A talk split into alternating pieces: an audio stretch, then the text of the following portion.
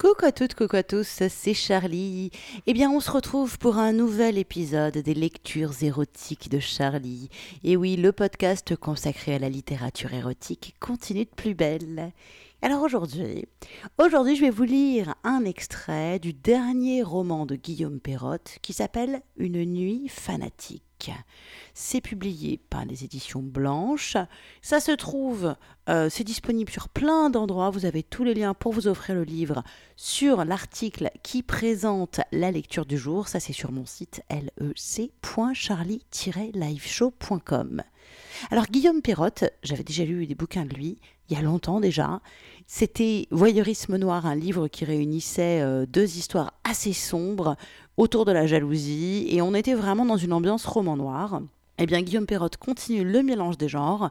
Là, on est plus dans une ambiance euh, thriller avec un méga gros clin d'œil à Misery de Stephen King. Vous allez très vite comprendre pourquoi quand je vais vous lire l'extrait. Bah d'ailleurs, on y va, c'est parti. Extrait de Une nuit fanatique de Guillaume Perrotte et on commence par le tout début.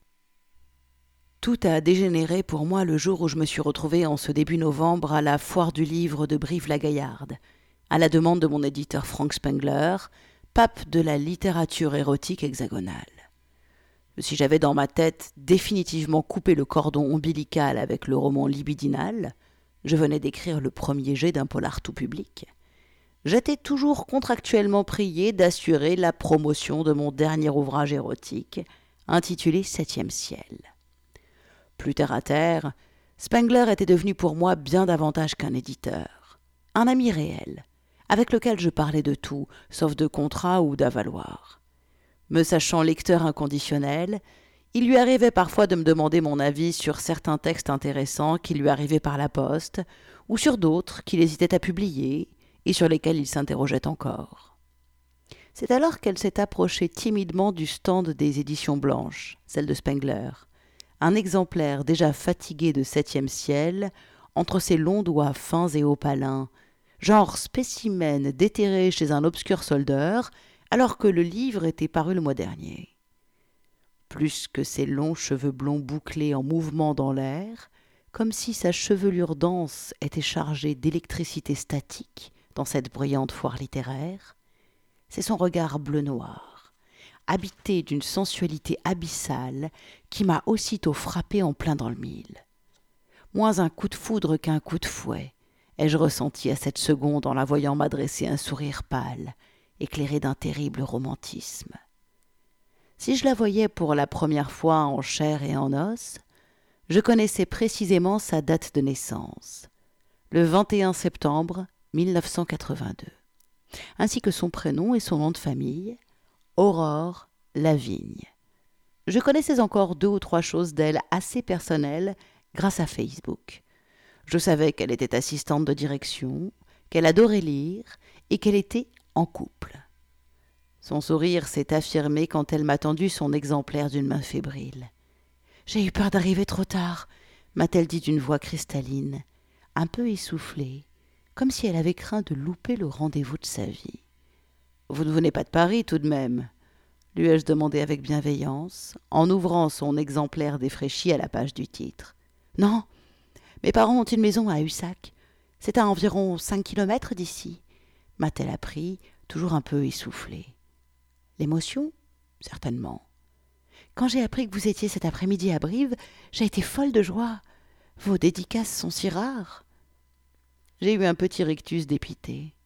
Je me faisais rare dans ce genre de manifestation publique, simplement parce que je n'y étais pas convié. La littérature érotique étant toujours considérée par le Gotha littéraire et les médias comme un sous-genre.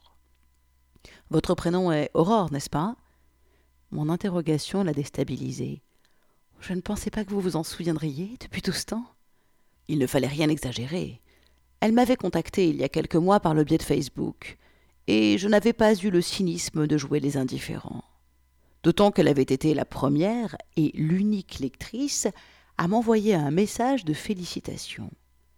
Et quand elle m'avait demandé si j'avais un autre livre en route, je lui avais répondu qu'il était déjà terminé et qu'il sortirait en octobre.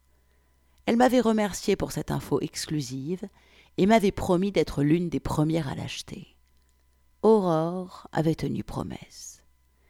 Aussi ai-je dégainé mon gros Mont Blanc, cadeau de l'or pour mes quarante ans. Six ans déjà. Ma dédicace. Pour Aurore, la plus belle de mes fans, qui illumine de son regard de flamme cette triste journée automnale. Amitié sincère, Guillaume Perrotte. Puis j'ai refermé le livre et lui ai tendu l'exemplaire avec un sourire professionnel.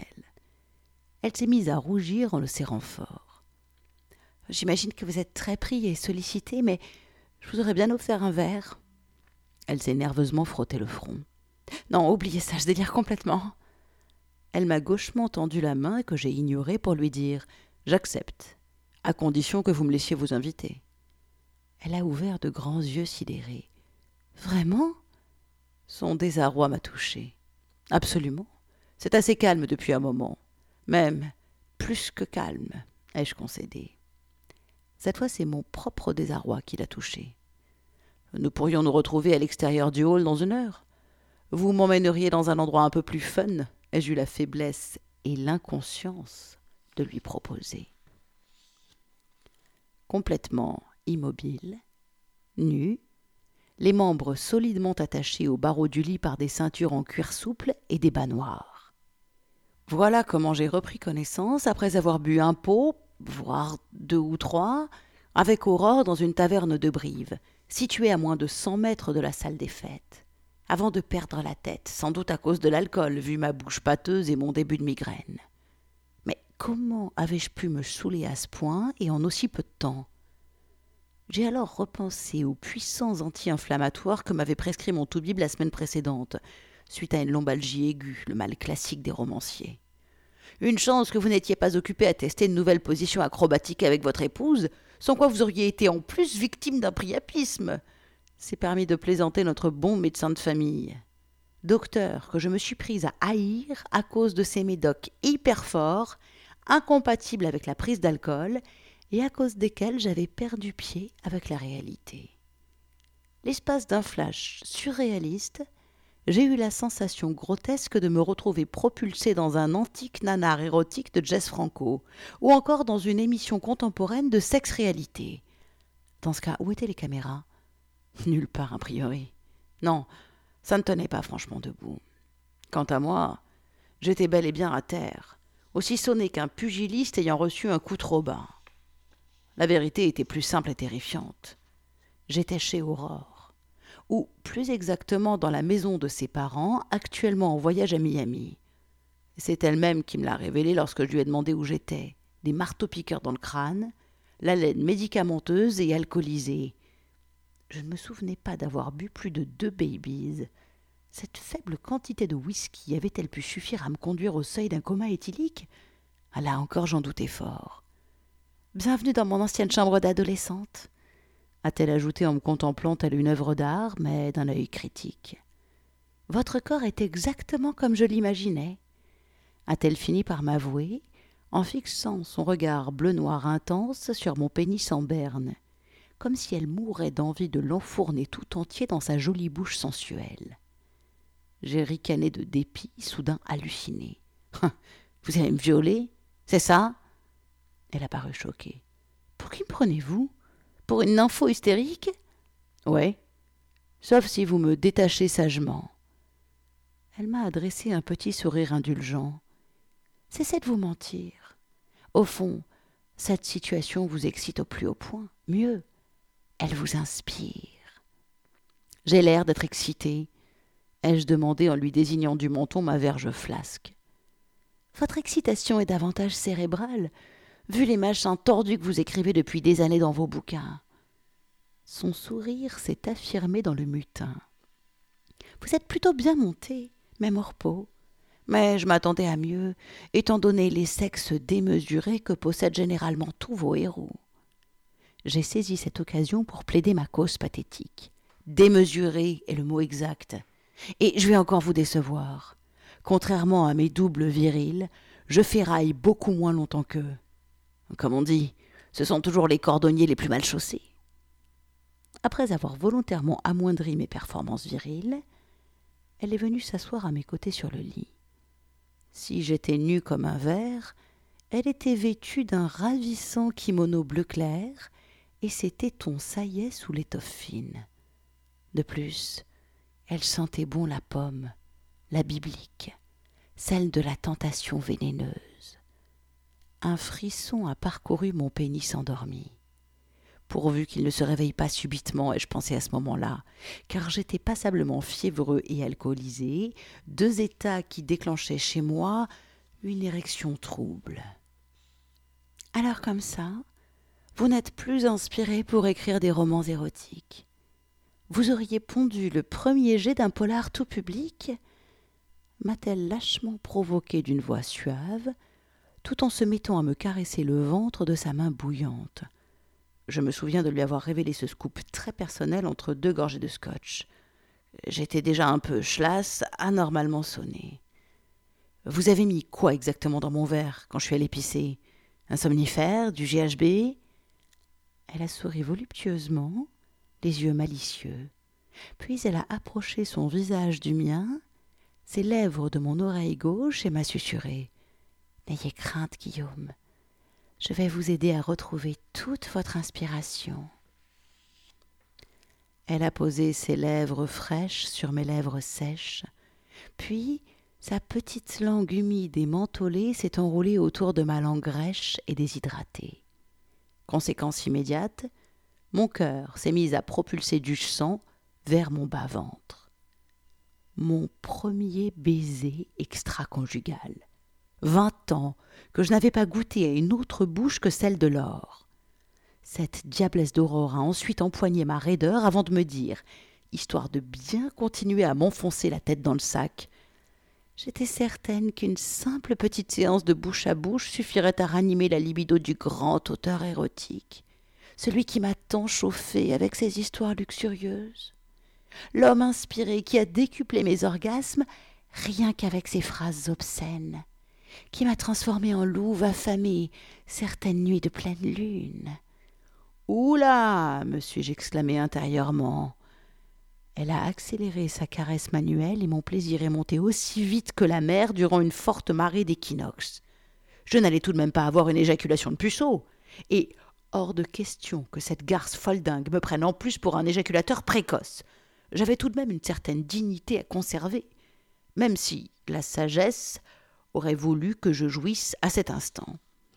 Elle aurait estimé avoir gagné la partie et m'aurait libéré de mes liens grotesques. Je me serais alors rhabillé aussi vite qu'un mari sur le point d'être surpris en flagrant délit d'adultère, et j'aurais couru jusqu'à la gare pour attraper mon TGV. D'ailleurs, quelle heure était-il?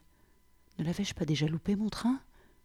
Impossible, vu ma triste position christique, de lire l'heure à ma montre. J'ai juste pu constater, en jetant un regard inquiet vers la fenêtre, qu'il faisait nuit noire au dehors mais la nuit commençait à tomber vite en cette période de l'année. J'ai noté qu'elle n'avait pas pris soin de tirer les rideaux ou de fermer les volets, et qu'aucune lumière extérieure n'était visible. Preuve que la maison était vraiment isolée. Elle a enregistré mon désarroi. Ici, personne ne vous entendra hurler de plaisir, monsieur l'érotomane m'a-t-elle assuré en prenant volontairement une voix grandiloquente de film d'horreur, avant de ricaner de son petit effet? J'ai frémi d'angoisse. Point positif, j'avais ramolli entre ses doigts chauds et fins. Mon honneur était donc sauf. De nouveau maître de mes émotions les plus instinctives, je lui ai dit sans plaisanter, moi-même un peu halluciné par mes propres paroles. Si vous me libérez maintenant, je ne porterai pas plainte contre vous pour enlèvement et séquestration. Elle s'est renfrognée, m'a douloureusement comprimé le membre et a rétorqué sans rire. Si vous ne m'obéissez pas, c'est pour castration que vous irez porter plainte demain matin, si du moins vous survivez jusque-là. J'étais vraiment dans de très très sales draps. Voilà donc le début du dernier roman de Guillaume Perrotte, Une nuit fanatique, et il se retrouve effectivement dans de sales draps, avec cette lectrice fan et un petit peu psycho sur les bords, Comment tout cela va-t-il finir? Eh Pour ça, vous n'avez qu'à lire Une nuit fanatique de Guillaume Perrotte. C'est très bien écrit, on retrouve le côté assez sombre de Guillaume Perrotte. Il est moins sombre, je trouve, que dans Voyeurisme Noir, parce qu'il y a aussi de l'humour, il y a les clins d'œil à Misery, évidemment, et il y a une mise en abîme permanente. Je trouve ça très bien joué, c'est-à-dire qu'à la fin, le bouquin qu'on a entre les mains est une mise en abîme de ce qu'on vient de lire nous-mêmes. Enfin bref, il joue avec nous, il s'est beaucoup amusé, je crois, à écrire ce roman, et moi, je me suis follement amusée à le lire. Alors, pour retrouver tous les liens, pour suivre Guillaume Perrotte sur les réseaux sociaux et pour vous offrir son dernier livre, rendez-vous sur mon site lec.charlie-liveshow.com. C'est là-bas aussi que vous découvrirez ou redécouvrirez tous les précédents podcasts de lecture érotique. Eh bien voilà, mes chers amis, cet épisode touche à sa fin, et oui. Alors vous pouvez reprendre une activité normale, et moi je vous dis à très très vite. Ciao, ciao, ciao.